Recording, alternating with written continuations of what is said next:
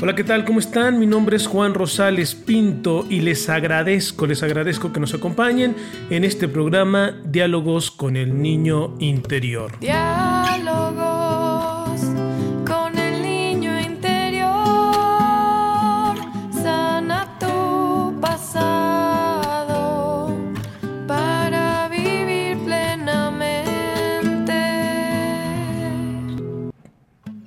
Un programa en el que todos los días estaremos trabajando de manera terapéutica nuestro pasado, nuestras heridas de infancia, nuestras situaciones no resueltas. Bienvenidos.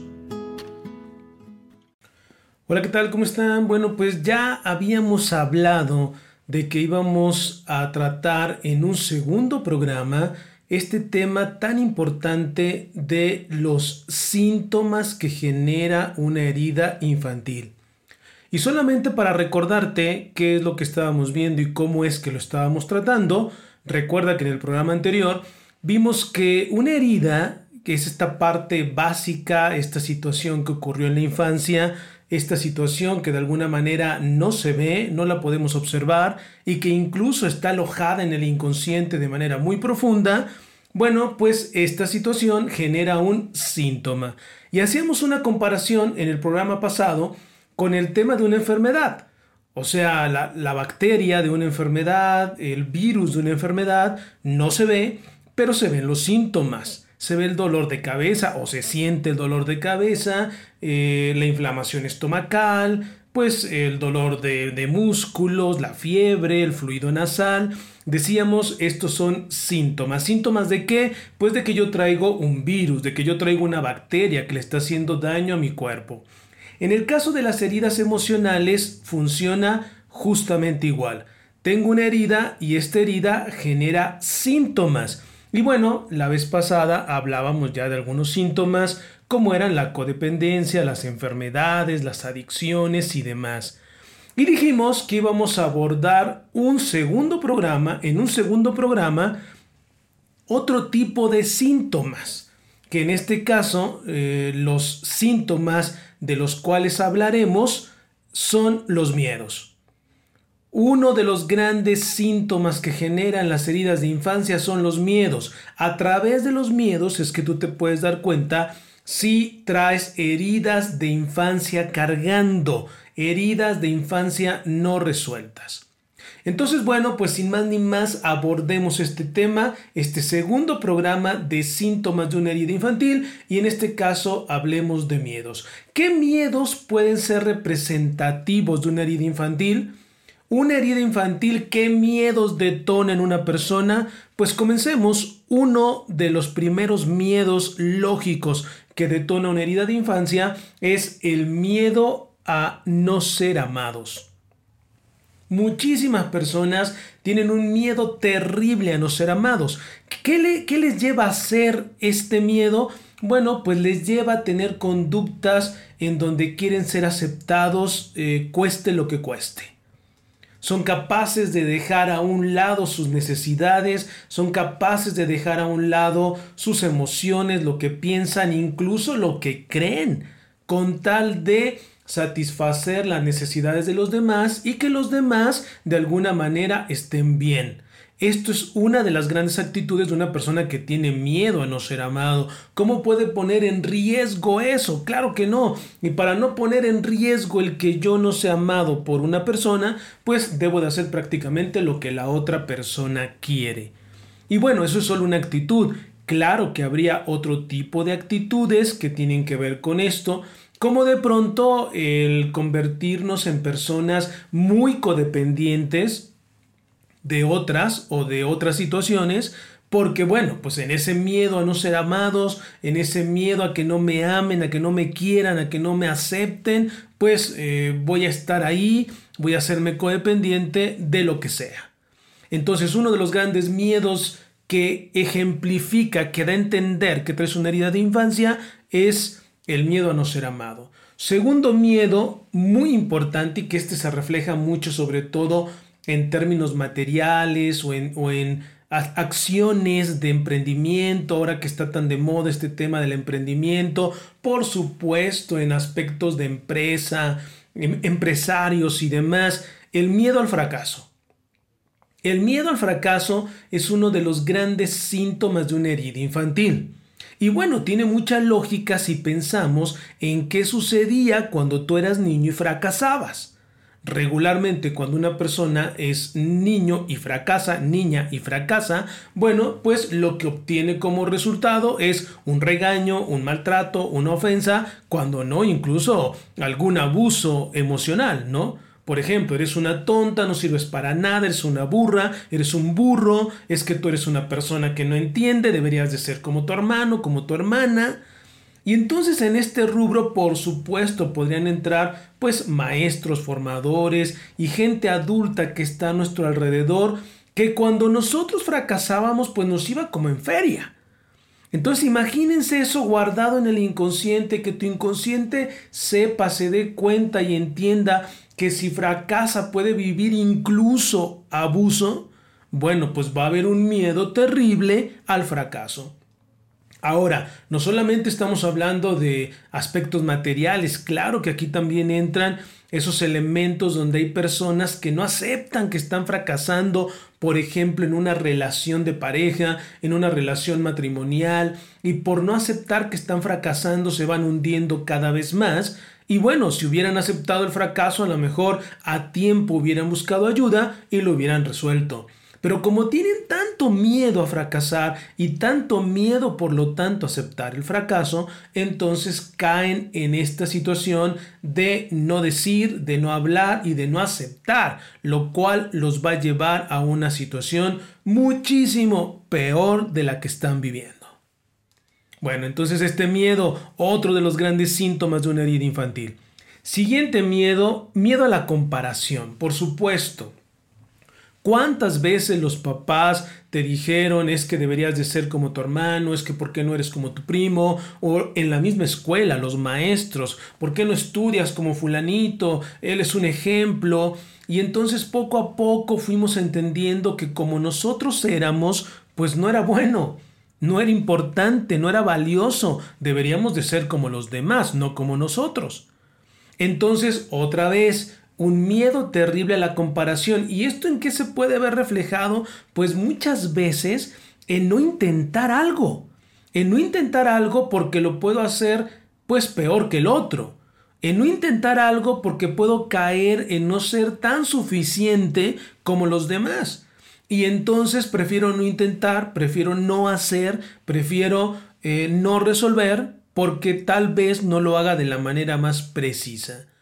Por supuesto, esto nos va a traer una vida deplorable, una vida muy lamentable, porque al final nos vamos a hundir en nuestro propio fracaso y en nuestras propias situaciones dolorosas. Siguiente miedo. Otro miedo importantísimo que evidencia que tú tienes una herida de infancia, miedo a no ser fuerte.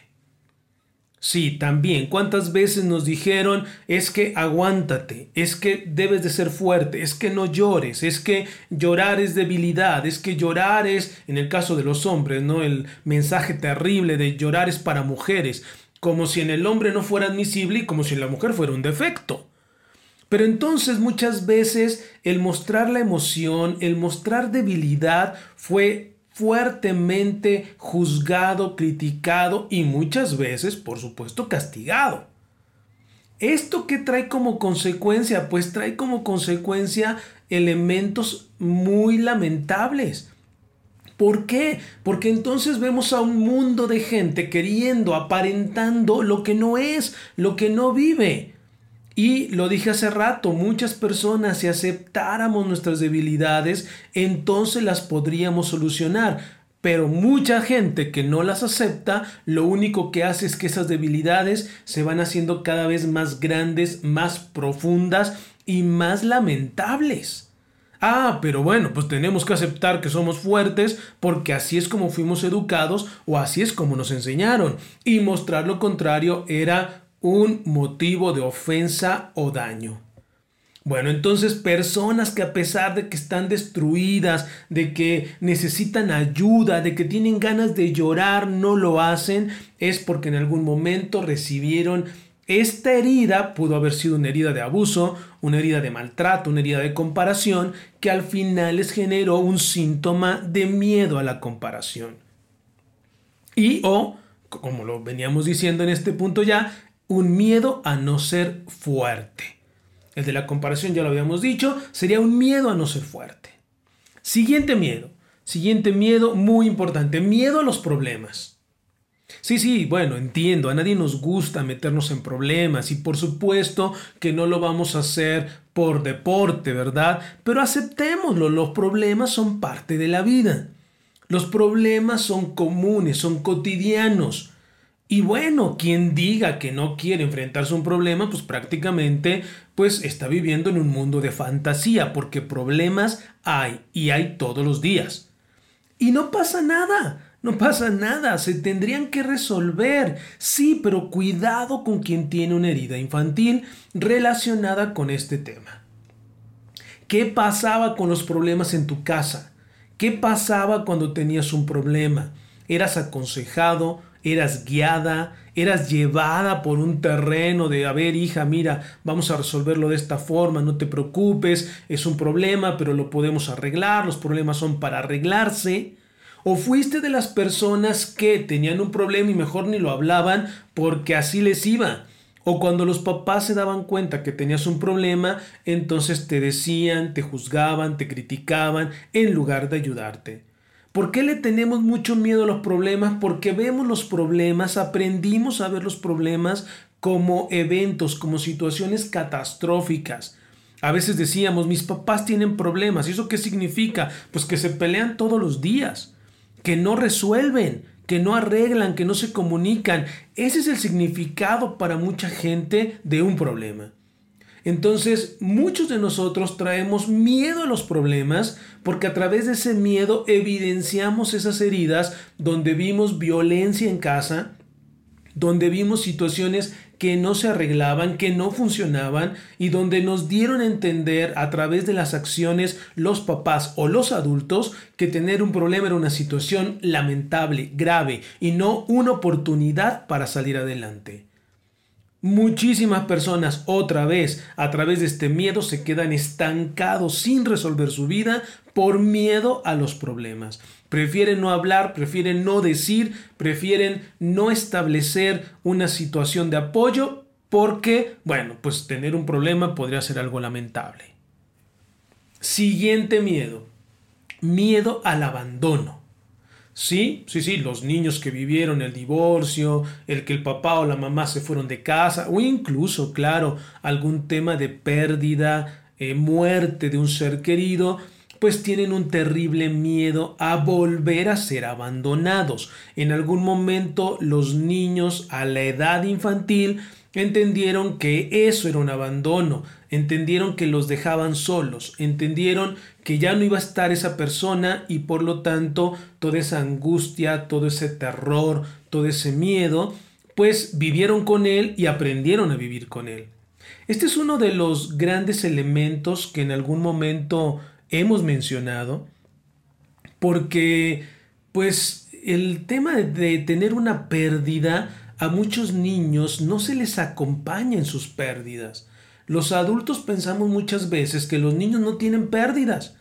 ¿Por qué? Porque se murió el abuelo, se murió el papá o la mamá y a los tres días ya están jugando y están divirtiendo, cuando muchas veces es una manera de evadir el dolor.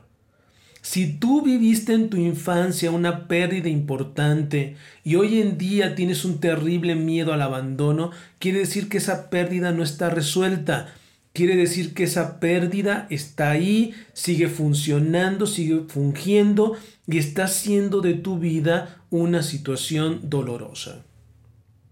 Muchas personas prefieren aguantar el maltrato, prefieren aguantar la violencia. ¿Cuántas mujeres o cuántos hombres incluso no aguantan violencia y maltrato con tal de que no los dejen? Sí, claro, porque la herida infantil la herida emocional profunda es más dolorosa que incluso un golpe. Prefiero que me golpes, pero no me abandones, porque si me tocas el abandono, que es mi herida infantil, entonces vas a tocar la parte más dolorosa de mi vida. Muy importante también este síntoma, identifícalo y si lo tienes y lo vives, entonces traes una herida infantil ahí muy posiblemente relacionada con algún tipo de pérdida o con alguna pérdida. Otro miedo, por supuesto también lógico y normal, porque pues Entendemos que la infancia es un tiempo vulnerable del ser humano, es un tiempo donde el niño queda a expensas de muchas situaciones y debería de ser muy protegido, pero bueno, no lo es en muchos casos. Entonces, este miedo es un miedo lógico que prácticamente nos habla de que de fondo hay una herida no resuelta, el miedo al abuso.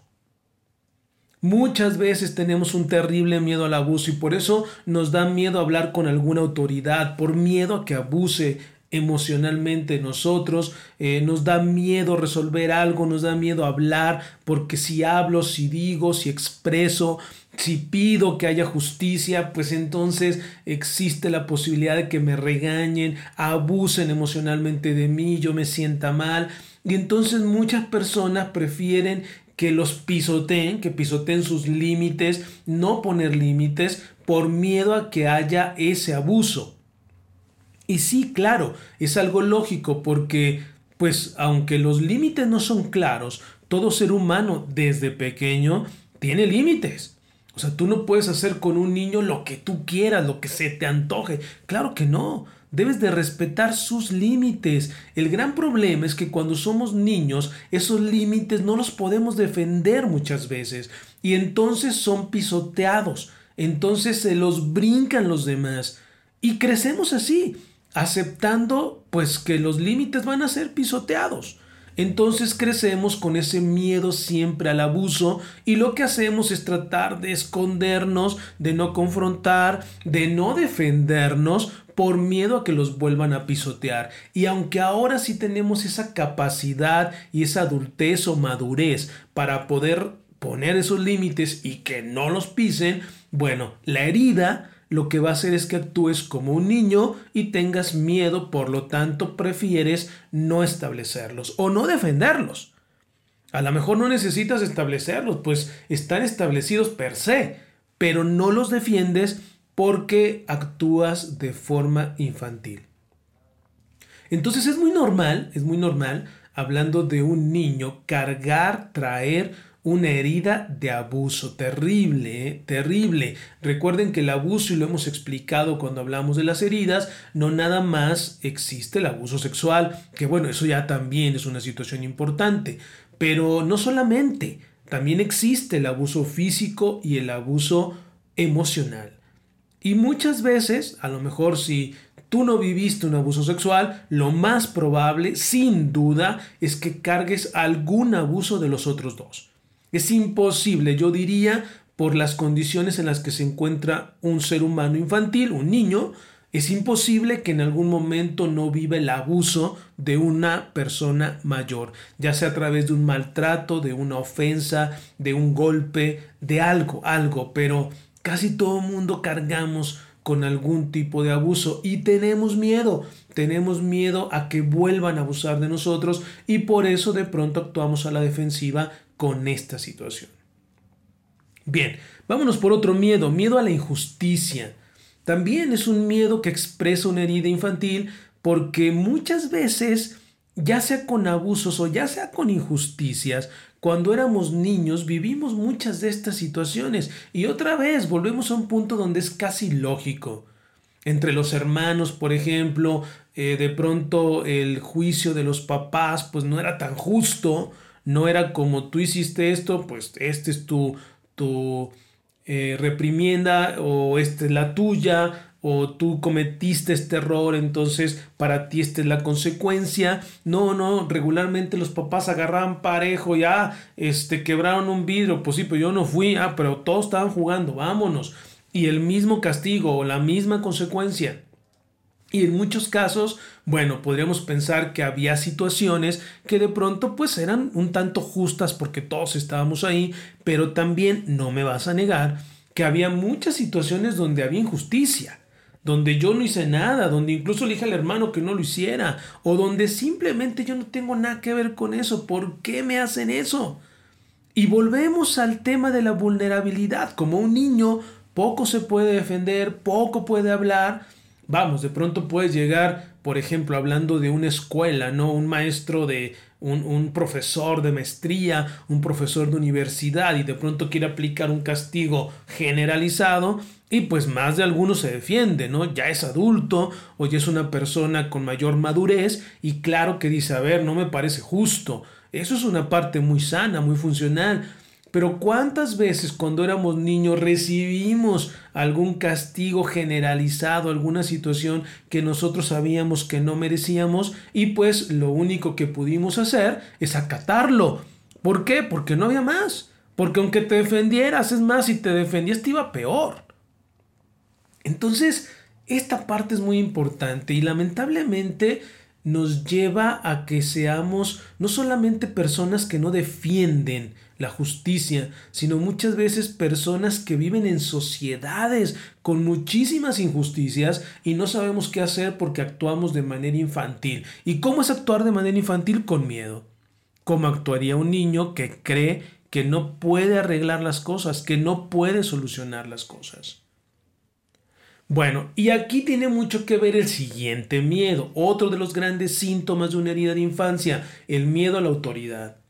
Sí, claro, aquí habría que preguntar qué, qué representación tuvo la autoridad en tu vida, ¿no? ¿Cómo fue la autoridad en tu vida? ¿Fue una autoridad que buscaba la justicia, que hablaba de una situación de donde pudiera haber diálogo, donde tú pudieras opinar, se le dio valor a tu voz o la autoridad fue más bien autoritaria, fue tajante, cuadrada, no permitía ningún diálogo, ninguna comunicación, bueno, pues vamos a crecer lastimados con esto y con un miedo terrible a la autoridad, por supuesto, con miedo a que nos vuelva a dañar. Entonces, otra vez esta parte importantísima, un síntoma, miedo a la autoridad, un síntoma de una herida de infancia. Y bueno, por último, el último de los miedos que vamos a hablar es un miedo a la responsabilidad o compromiso. Sí, y volvemos a esta parte de, bueno, es que ¿qué pasaba si yo levantaba la mano y me equivocaba? ¿Qué pasaba si yo le decía a mi mamá o a mi papá, yo te ayudo y me equivocaba? ¿Qué pasaba si en mi buena intención de querer aportar, pues terminaba haciendo algo peor o como se dice coloquialmente regándola, ¿no? Bueno, pues lo que pasaba es que entonces había maltratos, regaños, eh, humillaciones, pisoteo de los límites en muchos casos. En muchos casos, abuso emocional en muchos casos. Entonces imagínense, ¿Qué hicimos? Pues tenerle un terrible miedo a tomar una responsabilidad o a comprometernos. Hoy en día esto lo podemos ver socialmente de manera increíble, ¿eh? increíble, muchísima gente con un miedo a asumir la responsabilidad impresionante, impactante. Y bueno, pues así como estos miedos, puede haber muchos otros. El mensaje concreto que el día de hoy te quiero dejar en este programa, en este podcast de nuestra, eh, nuestra serie de diálogos con el niño interior, pues es que te des cuenta que hay síntomas, que hay situaciones que evidencian que traes una herida y te digo esto porque podrías nunca darte cuenta que traes una herida, vivir con ella de por vida, tener el fracaso y el estancamiento y no saber que eso es una herida y que tiene una solución, por supuesto.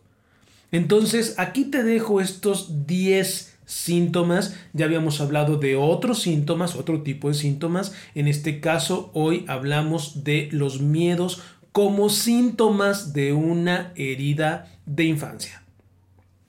Y bueno, pues recuerda, recuerda que nos puedes seguir a través de las redes sociales. Búscame en Instagram, en YouTube, en Facebook como Juan Rosales Psicólogo. Y bueno, ahí puedes tener también muchísima información que tiene que ver con estas situaciones y por supuesto crecer, avanzar en tu vida de una mejor forma. Por ahí en algún momento alguien nos decía, oye Juan, ¿y podemos contactarnos para hacer alguna pregunta vía WhatsApp y demás? Claro que sí, nuestro número de WhatsApp es el 33 1230 2221. Te lo repito, 33 1230 2221. No sé si en tu país tenga que marcarse de forma distinta, así es como mandamos el mensaje en México.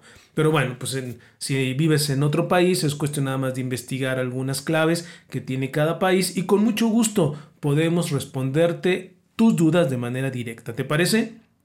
Bueno, pues nos veremos en el siguiente podcast ya con otro tipo de información. Dejamos los síntomas de lado y recuerda, es material psicoterapéutico para que tú sigas trabajando tu vida, mejores tu vida y por supuesto vivas en plenitud. Hasta luego.